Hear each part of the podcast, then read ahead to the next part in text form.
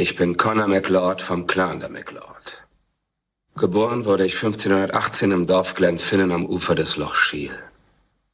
Und ich bin unsterblich. In Filmen und Serien ist die Unsterblichkeit inzwischen ein altes Motiv. Hier zum Beispiel im Film Highlander. Doch diese Fantasy oder gar Science Fiction erscheint inzwischen nicht mehr so unmöglich.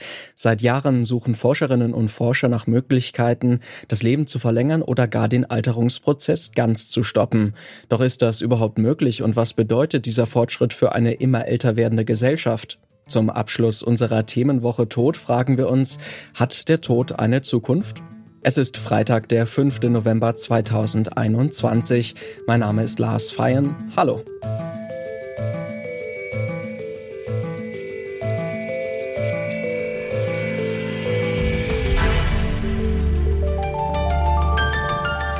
Zurück zum Thema. Ewig leben. Für die einen der absolute Albtraum, für die anderen eine spannende Zukunftsvision. Eine Pille für die ewige Jugend gibt es zwar noch nicht, aber an Methoden, die das biologische Alter von uns Menschen verlängern könnten, wird schon geforscht. Unter anderem von Martin Denzel. Der Alternswissenschaftler arbeitet am Max-Planck-Institut für Biologie des Alterns in Köln. Ich habe ihn gefragt, wie seine Forschung genau funktioniert. Also bei mir im Labor legen wir den Fokus sehr stark auf unsere Proteine. Proteine sind ja die, die molekularen Maschinen, die im Prinzip alles in unseren Zellen wirklich zum Laufen bringen und am Laufen halten. Proteine sind Hormone, Proteine sind Rezeptoren, aber auch die Funktion von Muskeln. Alles sind Proteine, die sich ordentlich falten müssen. Die bestehen ja im Prinzip nur aus einer Kette von Aminosäuren und damit sie ihre Funktion ordentlich erfüllen können, müssen sie sich falten. Und es ist eine sehr, sehr diffizile Aufgabe, die schon unter den allerbesten Bedingungen, sprich zum Beispiel in einem ganz jungen Organismus oder in einer Stammzelle, schon ausgesprochen fehlerhaft ist und sehr schwierig zu erhalten ist. Und diesen Prozess zu verstehen, ist eine unserer Kernaufgaben, weil halt die Genauigkeit der Proteinfaltung tatsächlich mit dem Alter sich reduziert. Und das führt wiederum zu ganz verschiedenen Phänotypen, wie wir sagen, zu verschiedenen Krankheiten und ganz besonders zum Beispiel zu neurodegenerativen Prozessen, bei denen es ja letztlich die missgefalteten Proteine sind, zum Beispiel im Hirn, welche halt nicht nur ihre normale Funktion verlieren, sondern eine zusätzliche toxische Funktion bekommen. Und diese toxischen Proteine unter Kontrolle zu halten und normale Proteinfaltung zu erhalten, ist eine der wichtigsten Aufgaben. Nun gibt es ja auch heute schon Menschen, die sehr alt werden. Also die älteste Frau der Welt zum Beispiel ist 122 Jahre alt geworden. Wie alt könnten wir Menschen in Zukunft denn werden, wenn die Forschung, die Sie ja auch betreiben, erfolgreich voranschreitet und diese Prozesse besser versteht? Da gibt es im Prinzip bei uns im Feld zwei Schulen. Eine sagt, wir haben die maximale Lebenserwartung von Menschen bereits gesehen und man geht davon aus, dass es, weil es auch schon seit einigen Jahrzehnten keine höhere maximale erreichte Lebensdauer gab, nimmt man an, das ist das sozusagen biologische Limit, die Wand sozusagen. Das ist die eine Schule. Und die andere Schule sagt, ja, natürlich, ihr schaut jetzt diese aktuelle Population an und sagt, ja, das Individuum, was die höchste Lebenserwartung innerhalb dieser Population erreicht hat, demonstriert unser Maximum. Was dann also aber dagegen spricht, ist, dass wir natürlich die Physiologie als Ganzes verändern können. Wenn wir beispielsweise eine Population von Mäusen nehmen und da einfach Kalorienrestriktion durchführen, das ist ja eine der Methoden, in denen man verlässlich in sehr vielen Organismen die Lebenserwartung verlängern kann, dann verändert es ja die ganze Population als solches und natürlich die mittlere Lebenserwartung wie auch die maximale Lebenserwartung.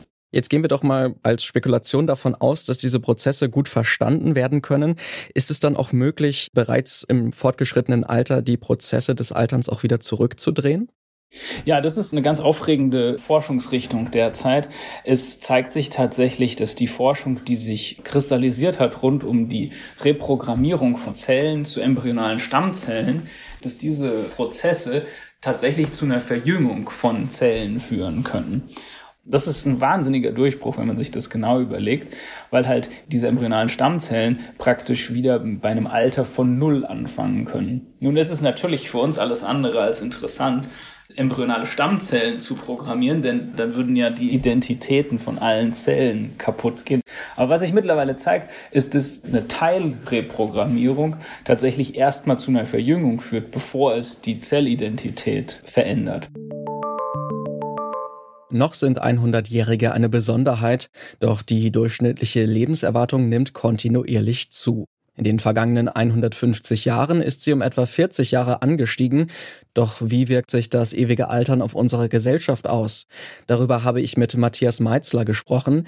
Er ist Soziologe an der Universität Passau und forscht dort unter anderem zur Soziologie des Todes. Ich habe ihn gefragt, wie sich unser Blick auf den Tod und das Sterben verändert hat. Ja, also zum einen ist hier natürlich wichtig zu bemerken, dass der Tod generell erst für das höhere Lebensalter erwartet wird. Das ist gesamthistorisch gesehen relativ neu, wenn man das mal vergleicht mit früheren Gesellschaften. Da war der Tod tatsächlich ein allgegenwärtiger Begleiter des Lebens und im Prinzip auch immer eine, eine ständige Bedrohung. Da sind vor allem die jungen Menschen gestorben. Die Säuglingssterblichkeit war wesentlich höher.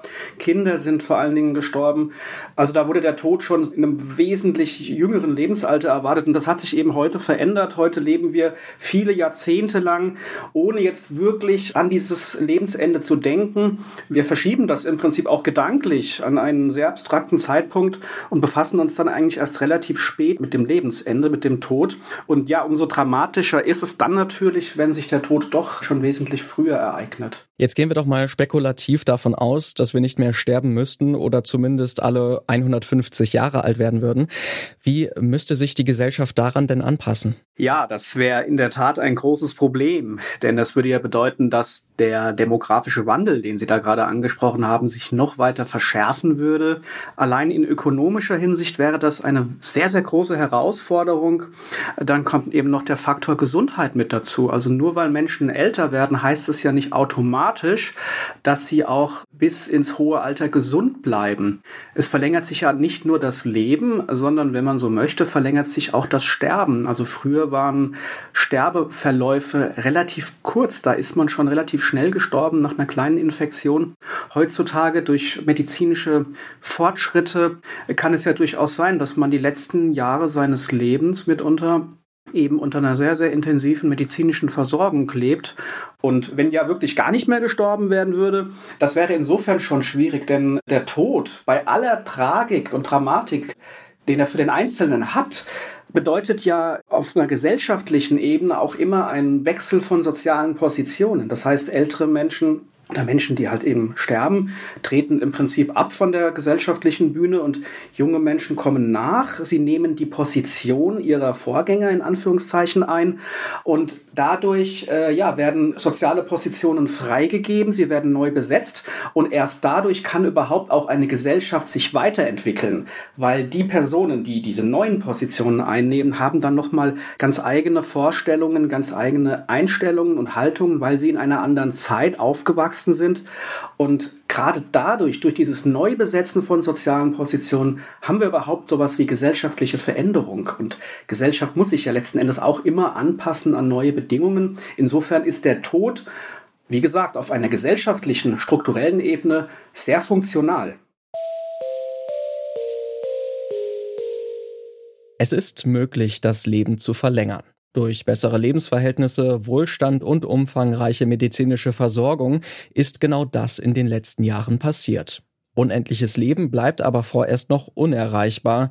Forschende arbeiten jedoch daran, Prozesse des Alterns in Körperzellen zu verstehen und möglicherweise aufzuhalten oder sogar umzukehren. Für die Gesellschaft ist der Tod allerdings nach wie vor ein zentraler Bestandteil, denn er ist eine der Voraussetzungen für gesellschaftlichen Wandel und Entwicklung. Eins ist klar, auch in Zukunft wird der Tod zum Leben dazugehören.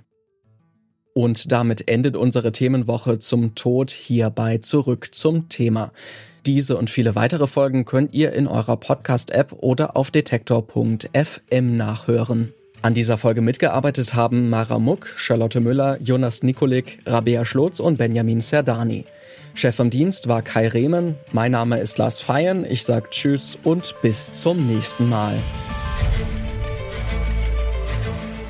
Zurück zum Thema vom Podcast Radio Detektor FM.